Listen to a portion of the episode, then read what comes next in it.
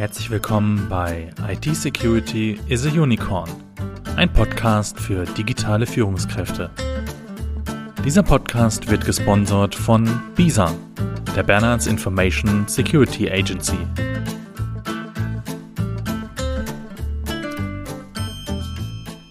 Willkommen zurück zum zweiten Teil des Interviews mit Mike Willer und los geht's.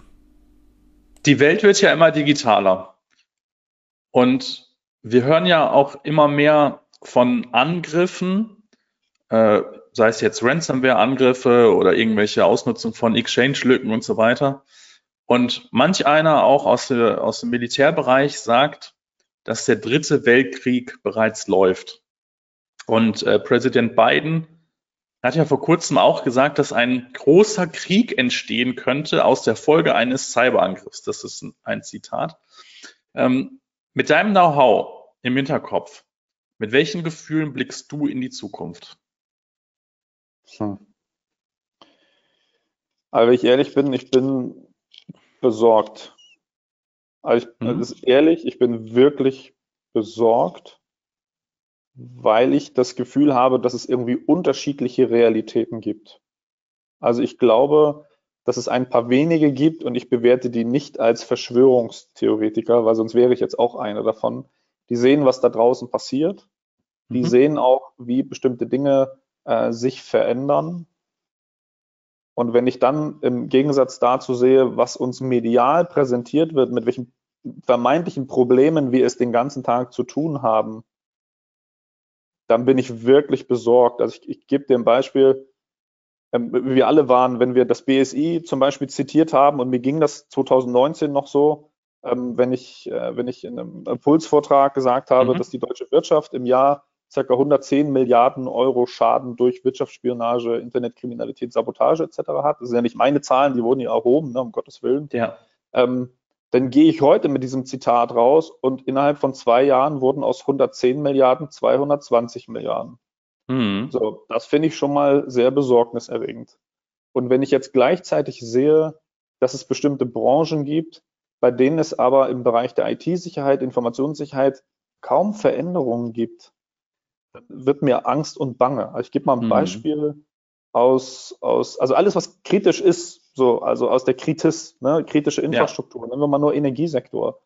Ich kann natürlich heute einen Windpark angreifen und verschlüsseln, um Geld zu erpressen, mhm. dann kann ich nur sagen, da haben wir alle ganz schön Glück gehabt.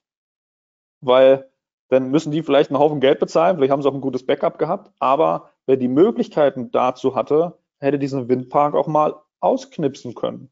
Mhm. Und dann wären da mal vielleicht nicht ein oder zwei, sondern vielleicht 20 Windräder ausgefallen. Und das ist aber Tagesgeschäft, das passiert da draußen die werden auch verschlüsselt. Es werden Krankenhäuser auch verschlüsselt. Und wir sprechen dann im Moment, ne, ich bin da bei dir mit dieser ganzen Trojaner-Geschichte, wir sprechen halt immer davon, dass, oh Gott, oh Gott, da wird dann Geld erpresst und die böse Cybercrime. Ja, aber es gibt auf der anderen Seite eben auch die Wirtschaftsspionage oder eben jemand mhm. mit einer anderen Grundmotivation, dem geht es nicht um Kohle.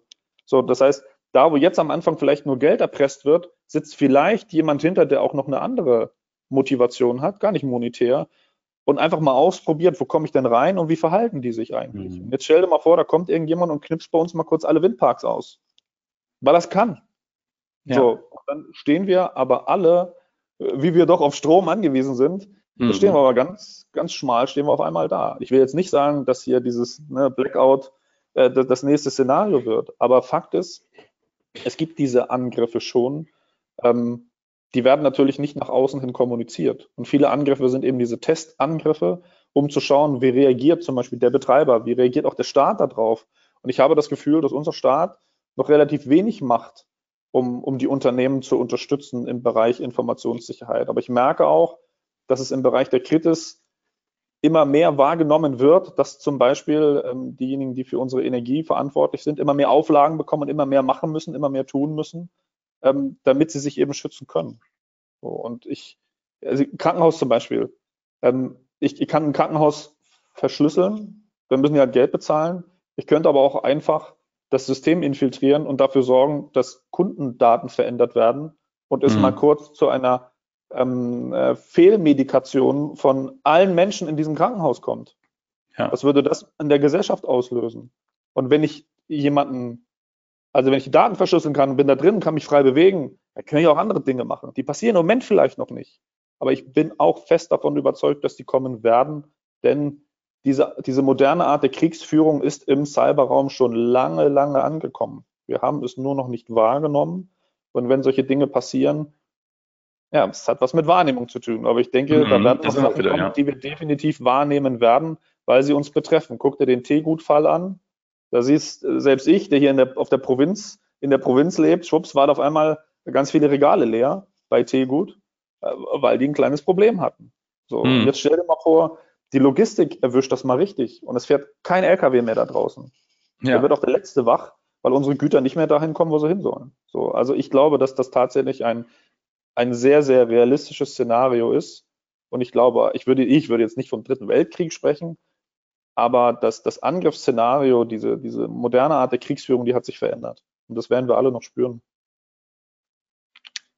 Sehe ich auch so. Und Du hast ein paar gute Stichworte genannt, äh, nämlich auch dieses äh, Thema Achtsamkeit, äh, Bewusstheit. Ähm, du hast auch die Zahlen genannt, 220 Milliarden Euro Schaden durch Wirtschaftsspionage, Sabotage, Cybercrime und so weiter.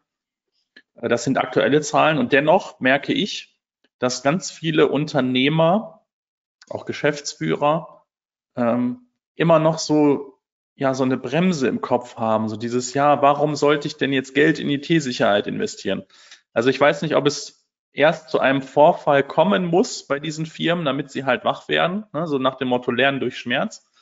Und ähm, wir vom BISA predigen ja auch, und wir bieten sogar Webinare an zu dem Thema, also warum ist IT-Security oder warum kann IT-Security sexy sein? Was sind denn Argumentationen für die Investition in IT-Sicherheit. Ähm, mich würde interessieren, ähm, wie du das siehst. Also welche Vorteile siehst du, wenn Unternehmen sich dazu entscheiden sollten, Geld in IT-Sicherheit zu investieren? Ist es wirklich nur die Vermeidung von Sicherheitslücken und Angriffen oder siehst du da auch noch anderes Potenzial aus deiner Sicht? Also ich würde schon sagen, dass das Primärargument muss sein, du musst präventiv etwas tun. Ne? Präventiv ist immer besser, als am Ende Scherben irgendwie einzusammeln. Das auf jeden Fall. Und wir müssen oder die Unternehmen müssen es schaffen, irgendwie die Eintrittswahrscheinlichkeit eines Angriffs so zu minimieren, wie es halt realistisch überhaupt möglich ist. Ne? Es gibt halt keinen hundertprozentigen Schutz, das ist ja völlig klar. Wenn ich jetzt mal nur aus meinem Fachbereich schaue, glaube ich, dass es, oder ich, ich glaube, ich bin da fest von überzeugt, dass, es, dass der Unternehmer, der sich mit dem Thema auseinandersetzt, viel mehr Benefits dadurch bekommen kann, weil also dieses Thema Social Engineering lebt von Kommunikationsfehlern.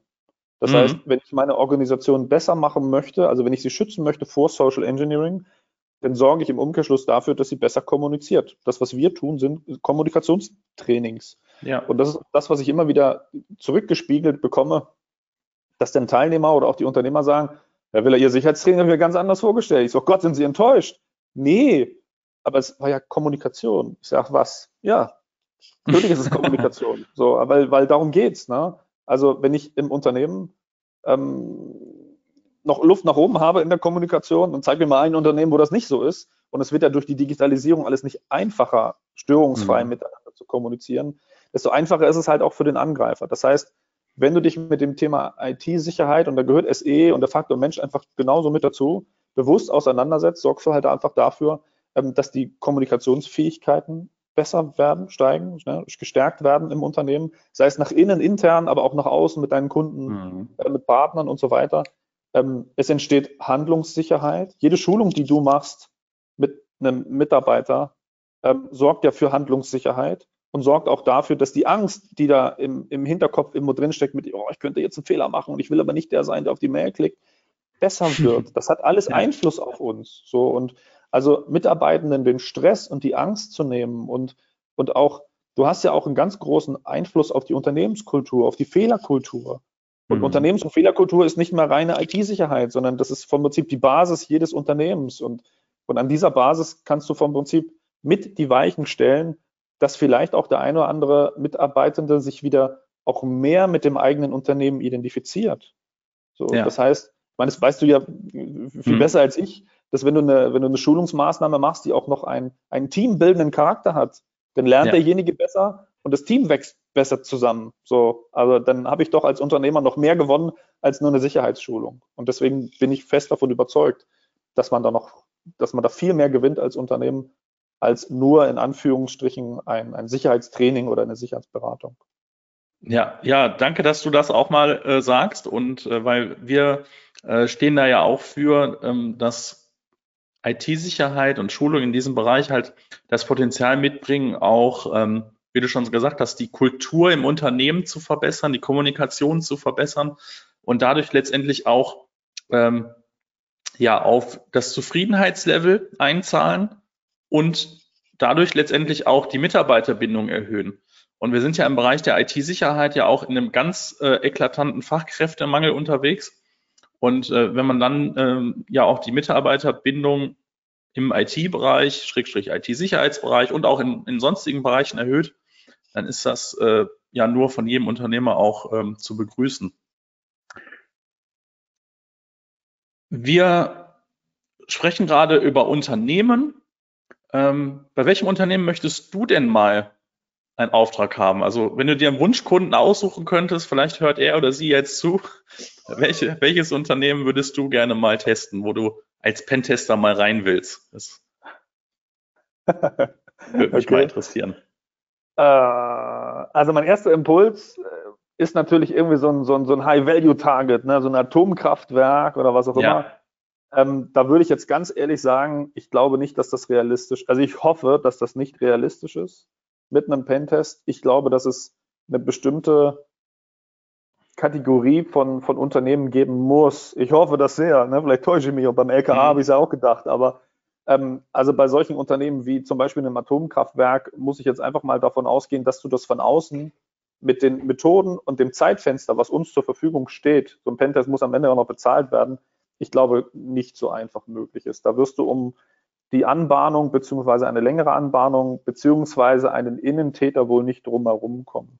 Mhm.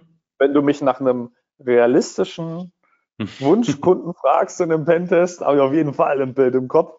Und zwar würde ich gerne das Bundeskanzleramt mal angreifen. Also um ah. Gottes Willen simuliert. Ach du lieber Gott. Ja, ja. Jetzt hat bestimmt der Verfassungsschutz sich schon aufgeschaltet, der will das Bundeskanzleramt angreifen. Also simuliert, wenn im Pentest natürlich angreifen.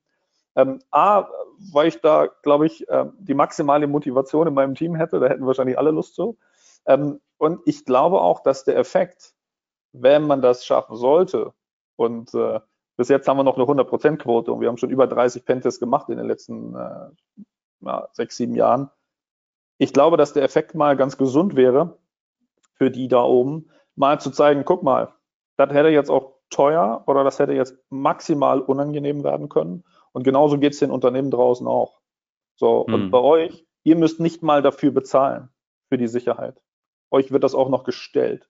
Und draußen müssen die Unternehmen auch noch äh, furchtbar viel Geld in die Hand nehmen, wenn sie wirklich, was heißt furchtbar viel, aber wenn du halt einen Konzern draußen schützen möchtest, musst du Geld in die Hand nehmen für ein ganzheitliches Sicherheitskonzept. Das macht man nicht mal so nebenher. Das ist schon ja. aufwendig. Aber von den Unternehmen draußen wird verlangt, dass sie es natürlich alleine machen.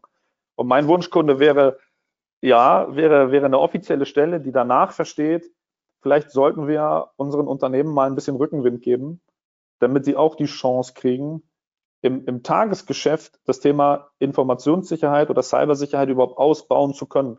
Ob jetzt mit Fördermitteln oder mit Informationen, ist mir egal. Also das, dass am Ende ein, ein BSI uns keine, keine Mitarbeiter zur Verfügung stellen kann, ne, die wir in die mhm. Sicherheit, das verstehe ich ja alles. So, aber ich habe trotzdem ein bisschen das Gefühl, dass viele Unternehmen und vor allem die KMUs doch sehr alleine unterwegs sind, sehr darauf angewiesen sind, dass irgendein Dienstleister um die Ecke kommt, der ihnen gerade wieder das nächste verspricht, was sie unbedingt brauchen. Das ist natürlich die Leistung, die er dabei hat, ist ja schon klar. So, und das ist relativ wenig, vielleicht vielleicht täusche ich mich da auch, aber relativ wenig Unterstützung gibt, wenn es um das Thema Wirtschaftsschutz geht. Also es gibt mhm. natürlich schon Bereiche in der Wirtschaft, die werden unterstützt durch den Wirtschaftsschutz, das ist mir bewusst, aber das klassische KMU wird es nicht. Und der Unternehmer braucht das auch. Und wenn ich die deutsche Wirtschaft schützen möchte als Staat, dann muss ich auch was dafür tun. Hm. Und vielleicht wäre das ein Zeichen, um mal den einen oder anderen wach zu machen. Also ich weiß nicht, ob es funktioniert, aber das, das wäre so mein Traumkunde. Da würde ich es gerne mal ausprobieren. Okay, also liebe Zuhörerinnen und Zuhörer aus der Politikbranche. ja. bitte, bitte bei äh, Michael Willer melden. Er würde ja. gerne mal simuliert ins Bundeskanzleramt. ja. Ähm, das grobe und große Stichwort, äh, worüber wir reden, ist ja Social Engineering. Was sind denn so typische Angriffe in der Welt des Social Engineering? Äh, wie kann man die erkennen? Wie kann man sich davor schützen? Und gibt es auch Möglichkeiten und Know-how aus dem Social Engineering? Und du hattest es gerade auch schon mal ganz kurz angedeutet, ähm, um oder wie man mit diesen Techniken, wie man sie für etwas Positives einsetzt. Lass es mich so formulieren. Ah, okay, das, ist, das sind zwei Fragen. Ich fange mal mit der ersten an, weil die schon echt komplex ist. Ne? Die ist echt schon gemein. Also wie, wie soll ich in drei Sätzen erklären, wie man sich vor SE schützt? Also das hängt immer ganz stark vom Kommunikationskanal ab. Ich mache jetzt mal nur so ein paar Klassiker. Ne? Ja. Also wenn, wenn du den Angriffsvektor Telefon zum Beispiel nimmst, also Phishing, ne, Voice Phishing, dann wird oftmals ein bisschen mit Zeitdruck gearbeitet, damit derjenige, der da angerufen wird, erst gar nicht in die, in die Möglichkeit oder gar nicht erst die Möglichkeit mhm. bekommt, in Ruhe und klar darüber nachzudenken, was will derjenige eigentlich, wer ist das und, und was passiert da eigentlich gerade. Also da wird dann so ein bisschen mit Druck und vor allem Zeitdruck gearbeitet. Ähm, bei E-Mails würde ich sagen, geht es eher so um die Plausibilität. Also klingt das realistisch, was da kommt? Passt das mhm. zu uns? Passt das zu mir? Hat das einen Business-Kontext oder ist es die DHL-Mail, die rund um Weihnachten immer passt, weil wir alle Pakete rund um Weihnachten kriegen?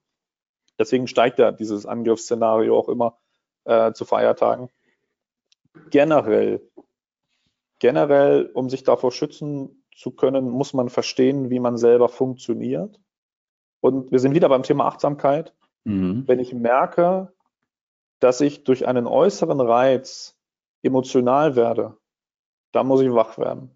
Mhm. Also ich will das nicht. Also wenn ich jetzt, keine Ahnung, irgendetwas sehe, ein, ein, ein tolles Essen sehe und bin total aufgewühlt, weil ich sage, oh, das wollte ich in meinem Leben schon mal essen, dann ist natürlich nichts Tragisches passiert.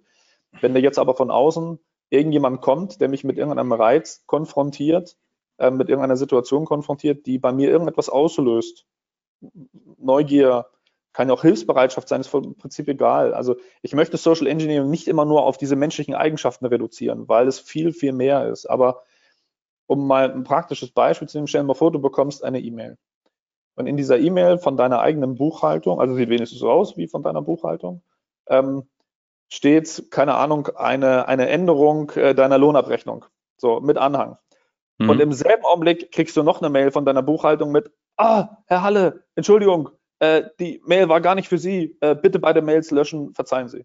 Mhm. Und dann guckst du oben rein und sagst, ey, die war für den Vorstand gedacht. Oder mhm. ey, die war für meinen Abteilungsleiter gedacht. Ja, richtig. Wie hoch ist mhm. jetzt die Wahrscheinlichkeit, dass du da reingucken willst, dass du diesen Anhang öffnest? Wie hoch ja. ist jetzt vor allem, und das ist ja das Perfide dabei, wie hoch ist jetzt noch die Wahrscheinlichkeit, dass du die Gedanken darüber machst, kommt das Ding wirklich von meiner Buchhaltung oder nicht? Den Gedanken machst du nicht, obwohl wir den versuchen, in den Trainings ja zu pflanzen, bist du als User, sage ich mal, an der mhm. Basis gerade eher in dem Konflikt, öffne ich das Ding? Will ich das wissen oder will ich das nicht oder lösche ich das? Aber du stellst ja. nicht mehr in Frage, dass es real ist, weil das zurzeit in deinem Mindset halt gerade nicht drin ist. So, und jedes Mal, wenn man merkt, dass da was mit einem passiert, müsste man eigentlich, ich weiß, das macht keiner, aber ich rate dazu, aufstehen, weggehen, sich in Ruhe Gedanken darüber machen, was ist gerade passiert und mit einem klaren Kopf sich wieder hinsetzen und überlegen, wie hoch ist die Wahrscheinlichkeit, dass die Buchhaltung mir so ein Ding schickt, um dann zu gucken, kommt das Ding überhaupt von der Buchhaltung. Ja. Und nicht blind da drauf zu klicken. So, und, aber es ist, also das ist halt ein komplexes Thema, ne? Also können wir einen ganz mhm. eigenen Podcast machen. Aber du hast ja schon einen Podcast über, über SE gemacht, deswegen ja, brauchen wir keinen zweiten. Aber ja, okay, dann, dann kriegen wir dann noch was raus. Aber ähm, ja, vielleicht äh, reicht dir das oder hilft dir das? Also wenn Emotionen mit ins Spiel kommen, wenn ja. wir aufhören, analytisch, rational, sachlich zu handeln, bewusst zu handeln, sondern aus diesem mhm. Autopiloten heraus zu handeln, so wie unsere Programme halt einfach sind, wenn wir, wenn wir gereizt werden, ne? durch, durch welchen Trigger auch immer ähm, dann sind wir empfänglich für SE und dann kann es passieren und davor müssen wir uns schützen. Ja, und das ist am Ende ja natürlich auch eine Übungssache, dass ich halt diese ja. Achtsamkeit, diese Bewusstheit halt aufbaue. Ähm, die zweite Frage ähm, war ja, ähm, wie wir mit diesem Wissen oder Social Engineering Techniken, ob wir die auch für etwas Positives einsetzen können. Also der, der Hacker, der Angreifer, der böse Hacker, der setzt sie natürlich für etwas ja, für seine Ziele ein, die vielleicht aus seiner Sicht auch positiv sind, äh, aber für uns natürlich nicht. Aber wenn du jetzt äh, so eine Schulung machst oder so ein Training machst in einem Unternehmen, äh, was können denn da die Teilnehmenden ja ganz konkret für sich auch mitnehmen, wie sie das vielleicht auch im Alltag ähm, unterstützen kann? Hm. Also um deine Fragen zu beantworten, also ganz kurz einmal zu beantworten, auf jeden Fall kannst mhm. du da viel mehr mitnehmen. Wenn du selber diese Social Engineering Skills besitzt, und ich glaube, ich bin das beste Beispiel dafür, und ich bin ja positiv, also ich versuche ja den Menschen damit zu helfen, ne? und wir unterstützen ja die Unternehmen. Ähm, aber ich könnte natürlich auch für die dunkle Seite des Universums jetzt ja. arbeiten, tue ich ja nicht. Aber ich sage dir, wenn du fit bist in diesen, in diesen Techniken, bedeutet das auch, dass du in deiner zwischenmenschlichen Kommunikation Skills bekommst, die du wieder für dich nutzen kannst. Und ich finde, Manipulation ist so ein furchtbares Wort. Ne? Wir assoziieren ja. das immer alle so negativ. Aber ich würde das jetzt einfach mal als eine positive Beeinflussung in einem Gespräch bezeichnen wollen, damit beide ihre Ziele erreichen. Also dass auch am Ende beide mit einem wirklichen, echten positiven Gefühl und nicht nur das eine positive Gefühl ist gespielt, weil ich es manipuliert ja. habe und der andere freut sich darüber, sondern es geht einfach darum, wenn du, wenn du besser wirst in, in, in deiner Kommunikation, besser wirst in der Wahrnehmung, wenn du besser verstehst, wie funktioniere ich eigentlich auf allen Kanälen, ob das auditiv ist, welche Sprache nutze ich, wie, wie funktioniert eigentlich meine Sprache. Also nicht, ne, also verstehst du, was ich mhm. meine? Jetzt nicht so, wir, wir sprechen jetzt beide Deutsch, sondern was, was sagen meine Worte eigentlich aus? So, welchen, welchen Einfluss hat eigentlich meine Stimme auf mein Gegenüber, meine Betonung, meine Lautstärke, die Art und Weise, welche Worte ich wähle? Ähm, das alles manipuliert mein Gegenüber. Wenn, ich den, ja, wenn du den ganzen Tag mit mir mit, mit Fremdwörtern um dich werfen würdest, dann würde ich dich eh meiden, weil ich irgendwann sagen würde, boah, der ist mir viel zu anstrengend. Ich würde mir aber die Frage stellen, warum macht er das? Warum muss hm. er mit, mit Fremdwörtern um sich werfen? Ähm, das wäre für mich dann schon wieder so, so ein Anreiz herauszufinden, mein Gott, warum machst du das eigentlich? Ähm, aber wenn du, wenn du verstehst, auch wie deine Körpersprache funktioniert, wenn du die Körpersprache der anderen besser lesen kannst ähm, und du meinst es am Ende wirklich gut, ne? also du willst nicht dein Gegenüber negativ manipulieren, dann sorgt es dafür, dass du störungsfreiere oder störungsfreie Kommunikation erhältst. So, ja. das heißt, die Menschen unterhalten sich gerne mit dir, und das ist keine Manipulation, sondern es geht einfach vielleicht darum, dass man, wenn man merkt, es, es passiert in einem Gespräch irgendetwas, was später mal zu einem Störfaktor werden könnte, dann ist es ja die Kunst, das zu erkennen und herauszuhören, bevor es zum Theater kommt. Hm. Das heißt, wenn ich jetzt an deinem Gesicht zum Beispiel sehen könnte, ich sage etwas, was du blöd findest, na, du sagst es mir aber nicht. Aus welchen Gründen ja. auch immer. Vielleicht, weil du dich nicht traust oder weil du sagst, also ich möchte nicht so direkt sein oder aus welchen Gründen auch immer, aber ich sehe es trotzdem. Dann kann ich mir im Gespräch noch die Frage stellen, warum ist das so? Ähm, übertreibe ich vielleicht gerade? Findest du mich zu, zu, hau ich hier auf die Kacke? So, und verstehst du dieses, und dann kann ich sagen, okay, vielleicht muss ich mich mal wieder ein bisschen zurücknehmen. Und auf einmal siehst, sehe ich in meinem Gegenüber wieder, okay, jetzt ist er ein bisschen entspannter. Und jetzt hat er wieder das Gefühl, jetzt sprechen wir wieder auf, auf einer Wellenlänge. Und, ja. und, und das heißt, Probleme frühzeitig im Gespräch zu erkennen und, und äh, Gesprächswiderstände rechtzeitig zu erkennen, hilft einfach, damit am Ende ähm, ja, eine angenehme Gesprächsatmosphäre entsteht und jeder, ja, jeder auch das sagen kann, was er sagen möchte. So, und, und es entstehen halt auch andere Beziehungen dann im Gespräch, ganz automatisch. Hm. Also ich fasse das nochmal kurz zusammen. Also am Ende verbessern sich zwischenmenschliche Beziehungen und Kommunikation. Und ich würde ja sogar so weit gehen, zu sagen, auch die Kommunikation mit sich selbst verbessert sich, weil Denken ist ja nichts anderes als zu sich selbst sprechen. Ja? Das haben ja auch viele, ähm, wenn man denen das so erklärt, äh, die haben dann so einen Aha-Effekt. Ach ja, stimmt. Denken ist ja zu sich selbst sprechen. Und das heißt letztendlich, äh, wer Techniken aus dem Social Engineering lernt und anwendet, könnte dadurch zu einem glücklicheren Leben kommen und ein glücklicherer Mensch werden, weil er nämlich diese Kommunikation mit sich selbst, mit anderen verbessert, viel bewusster ist, viel achtsamer ist im Alltag und vielleicht dann auch besser mit anderen Menschen und auch mit sich selbst umgeht.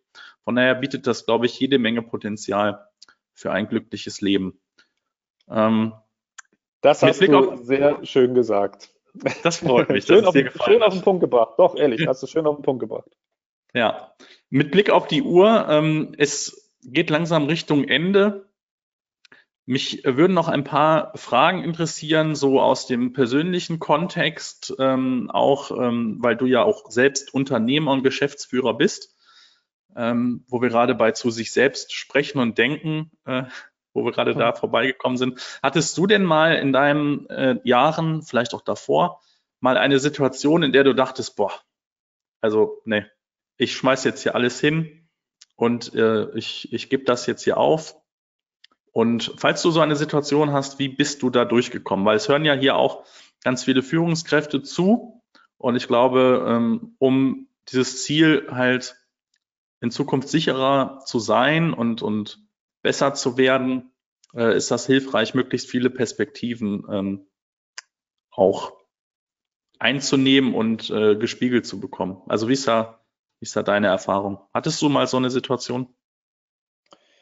Also ich glaube, jeder hat das mal, dass man zweifelt.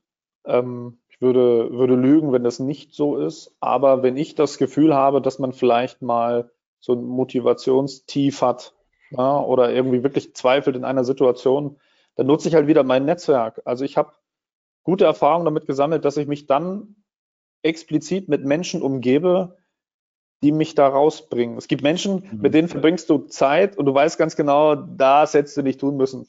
So, das hat keinen Spaß gemacht. So, ja. aber es gibt auch Menschen, und ich habe Gott sei Dank so zwei, drei, vier in meinem Umfeld, wenn ich mich mit denen auseinandersetze, das sind nicht die mit, oh Mike, alles wird wieder gut. Die brauche ich auch nicht, das ist Käse. Mhm. Sondern das sind die, die durch ihr eigenes Handeln mir einfach wieder einen Richtungsschuss geben, weil die maximal motiviert sind. Das sind in der Regel alles Macher, Männlein wie Frauen, mhm. das ist völlig egal. Und wenn ich merke, okay, jetzt so, Corona war so ein Ding, ne, wo, wo jeder sich wahrscheinlich irgendwie selber erfinden musste und man sich nicht sicher war und ich auch nicht.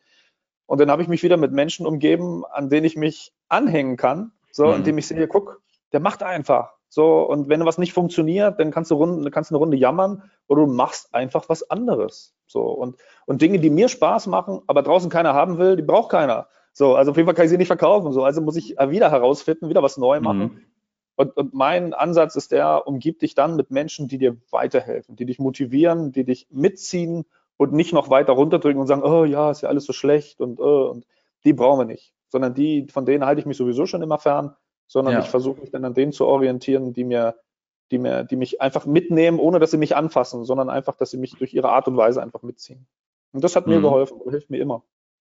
Ja, also umgib dich letztendlich mit positiven Menschen, die machen und die Lösung finden.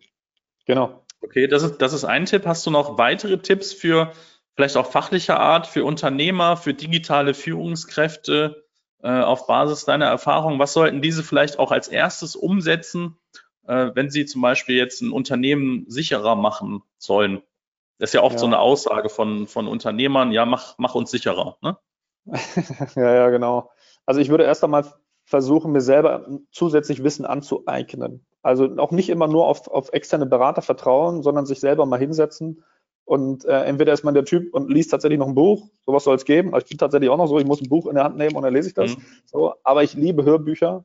Ähm, es gibt auch tolle Apps, die zum Beispiel bestimmte Bücher und Themenbereiche zusammenfassen, mhm. ähm, um mal ein Gefühl für ein Thema zu bekommen und sich dann halt erst den Berater zum Beispiel ins Haus holen. Generell wäre mein Wunsch und mein Tipp, wir werden halt alle digitalisierter, das ist auch völlig in Ordnung. Ne? Also wir, mhm. wir kommen um diese Digitalisierung nicht herum. Ich würde aber wieder versuchen, mich mehr mit den Menschen auseinanderzusetzen. Und das ist auch etwas, was ich jeder Führungskraft nur empfehlen kann. Gerade in der jetzigen Zeit, wo wir fast nur noch virtuell miteinander kommunizieren, brauchen wir nochmal eine andere Bindung zu unseren Mitarbeitenden, gerade ja. zu den Unterstellten, ähm, weil wir die sonst vielleicht verlieren. Also es gibt einfach zu viele unterschiedliche Persönlichkeitstypen. Und vielleicht sind wir als Führungskraft diejenigen, die sagen, das ist doch super, ich kann so arbeiten, zack, mhm. ne, Zahlen, Daten, Fakten und alles ist gut. Und für manche ist zum Beispiel allein das Homeoffice schon gar nichts. Und die fühlen sich da nicht wohl, sagen es vielleicht nicht, aber ich muss das wissen, weil die mir vielleicht irgendwann wegbrechen, weil die vielleicht auch irgendwann so viel Stress aufbauen, dass sie dadurch krank werden und so weiter und so weiter. So, und deswegen wäre so mein, mein Ansatz, mein Wunsch, egal wie digitalisiert wir werden, und das wird alles kommen, und das ist auch gut so. Ich bin auch ein Freund von Digitalisierung und Weiterentwicklung, ähm, aber die Menschen dahinter als Mensch nicht zu verlieren und zu vergessen. Ja, Ja, vielen Dank. Das ist, glaube ich, ein sehr, sehr wichtiger, ein sehr, sehr wertvoller Tipp. Auch dieses, äh, ja, sich nochmal bewusst machen, ne, dass wir, wir sind nun mal alle Menschen, auch wenn wir nur noch auf einen Monitor schauen im Zeitalter des Homeoffice, da steckt halt ein Mensch hinter auf der anderen Seite, ähm, den man halt auch anfassen kann und nicht einfach irgendwie so ein digitaler Avatar oder ähnliches. Was ist denn dein Wunsch für die Zukunft? Sei es jetzt privat, beruflich, gesamtwirtschaftlich betrachtet. Hast du Wünsche? Möchtest du da in die Richtung etwas teilen? Hm. Das ist keine leere Phrase, ähm, weil es wirklich fast tagesaktuell ist, sondern gesund bleiben. Mhm. Ähm, ich weiß, das ist so ein Ding, was alte Menschen immer sagen. Na, oh, Hauptsache bleibst gesund. Ich habe gerade letzte Woche einen, äh, einen, Kollegen und ehemaligen Kameraden verloren, 55 mhm. Jahre alt, Herzinfarkt, keine großartige Krankheitsvorgeschichte, einfach weg, hinterlässt eine siebenjährige Tochter. Mhm. Ich, da, da fällt mir bei solchen Situationen fällt mir immer wieder, es ist wieder Achtsamkeit, ne? das ist, verfolgt mhm. uns heute so ein bisschen in den Podcast. Ja. ich, ich, ich wünsche mir für mich und mein Umfeld, dass wir uns das bewahren, achtsam zu sein und zu bleiben. Was passiert in meinem Unternehmen? Na, was passiert am Markt? Und nicht immer nur im Arbeitsmodus zu sein und immer nur Dinge abzuarbeiten und immer nur im Autopiloten unterwegs zu sein, aber auch genauso zu checken, was passiert zu Hause.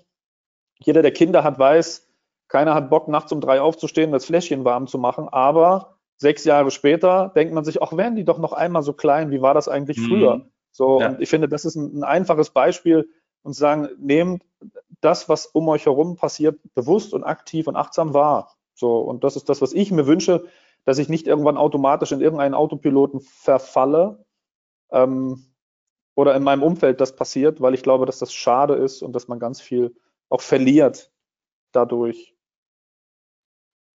Ja. Ja, mega schön. Danke fürs Teilen. Ja, die letzten Worte würde ich auch dir überlassen. Ähm, vielleicht erzählst okay. du auch noch mal kurz, wo man dich äh, finden kann. Äh, hast du eine Webseite, deine Firma eine Webseite? Äh, bist du in Business Networks? Ich meine, LinkedIn haben wir schon gehört, noch in anderen vielleicht. Also wo kann jemand, der jetzt zugehört hat und sagt, hey, das, was der Mike da erzählt, das gefällt mir. Ähm, Social Engineering, so, mal so einen physischen Pentest machen, das interessiert mich, das würde ich gerne mal hier für unser Unternehmen oder so ähm, mal in Betracht ziehen. Ich würde mal gerne mit ihm sprechen. Wie erreicht man dich?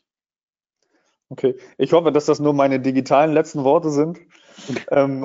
Natürlich die für diesen Podcast. ich hoffe sehr, ja. Ähm, also digital findet man mich, glaube ich, relativ einfach mittlerweile. Das war ja früher mal anders, ähm, aber heute findet man, muss man mich ja finden, sonst wird es ja nicht funktionieren.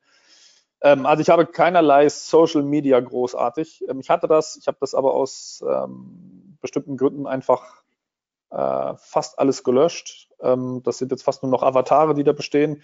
Ich bin eigentlich nur noch auf LinkedIn unterwegs. Das ist auch ein echtes, echtes Profil, da gibt es mich auch wirklich und da sitze ich auch dahinter. Ähm, natürlich haben wir eine Webseite, die ähm, hrc-gmbh.com oder humanriskconsulting.de ausgeschrieben oder einfach googeln, dann findet man das relativ schnell. Xing habe ich noch ein Profil. Xing hat mich einfach verloren in den letzten Jahren. Ich mache da nichts mehr. Mhm. Ähm, das ist irgendwie unspannend geworden. Ähm, aber LinkedIn ist, über LinkedIn ist es einfach, mit mir in Verbindung zu treten, auch völlig unverbindlich in Verbindung zu treten. Und ähm, ich habe gerade aktuell letzte Woche eine ähm, Social Engineering Gruppe auf LinkedIn aufgemacht. Da ist ja nichts passiert. So, aber ich möchte da gerne was machen, die heißt Social Engineering Mastermind. Ähm, mhm. Bist auch herzlich eingeladen. Da geht es darum, dass das Interessent ist auch eine geschlossene Gruppe. Ähm, dann geht es einfach darum, dass sich Interessierte an diesem Thema da zusammenfinden und austauschen. So, und bei, bei mir geht es darum, und du weißt das ja, ich spreche gerne über dieses Thema, und das hat auch nichts damit zu tun, dass ich dann denke, nee, ich halte jetzt mein Wissen zurück, damit ein Wettbewerber, das ist mir alles völlig wurscht. So, weil am Ende ähm, ein theoretisches Wissen über Social Engineering zu haben, hilft dir noch lange nicht, es draußen anzuwenden. Und das weiß ich ganz genau. Ja. Ähm, das heißt, diese Gruppe zum Beispiel ist prädestiniert dafür, dass man sich wirklich austauscht und gemeinsam noch besser wird und gemeinsam nochmal andere Lösungen findet oder auf andere Ideen kommt. Und das heißt, also das ist eine, eine Plattform, wo man direkt in Kontakt treten kann, generell über LinkedIn. Ähm, mhm. Wie gesagt, über die Webseite. Ähm, ich bin immer, immer bereit, mich zu dem Thema auszutauschen. Egal, ob das jetzt jemand ist, der sagt, ich habe einfach Interesse am Thema oder auf Unternehmersicht, wie steigt man denn ein in dieses Thema? So, und, ja. und jeder, der mich kennt, weiß auch, ich habe da keinen Vertriebshintergegangen, sondern ich, ich tausche mich gerne aus, ein halbes Stündchen, und dann kann jeder für sich entscheiden, ah, passt der Nasenfaktor und B, ist das was für mich. Und das Schlimmste, was uns beiden dann passiert ist, wir haben uns kennengelernt und haben einen neuen Kontakt gewonnen, so, und dann ist auch alles gut. So, also über den Weg darf man gerne jederzeit an mich herantreten, wenn man das mag. Ja. Ja, super cool. Damit haben wir, glaube ich, jetzt knapp die Stunde gerissen hier in dem Podcast. Vielen, vielen Dank für deine Zeit. Ähm, weiß das sehr zu schätzen, dass du dir die Zeit genommen hast, um hier dieses Interview mit mir zu machen. Und ich freue mich jetzt schon auf das Feedback, äh, was wir erhalten, was wir ja letztendlich beide erhalten. Du hattest ja den größten Redeanteil. Und äh, ja, freue mich auf äh, unsere, unseren weiteren Kontakt und alles, was noch kommt. Danke dir. Ich mich auch. Vielen Dank, Sebastian, dass ich dabei sein durfte. Ja, das war das Interview mit Mike Willer, Social Engineering Experte Geschäftsführer der Human Risk Consulting GmbH. Wir hoffen, Ihnen hat diese Folge, dieses Interview gefallen und Sie haben vielleicht das eine oder andere Neue erfahren. Wenn dem so ist, dann freuen wir uns über Ihr Feedback. Bewerten Sie diesen Podcast gerne bei iTunes oder auch bei Google. Und ja, wir freuen uns, wenn Sie beim nächsten Mal wieder einschalten. Bis dahin, alles Gute für Sie, bleiben Sie sicher. Ihr Sebastian Halle von BISA.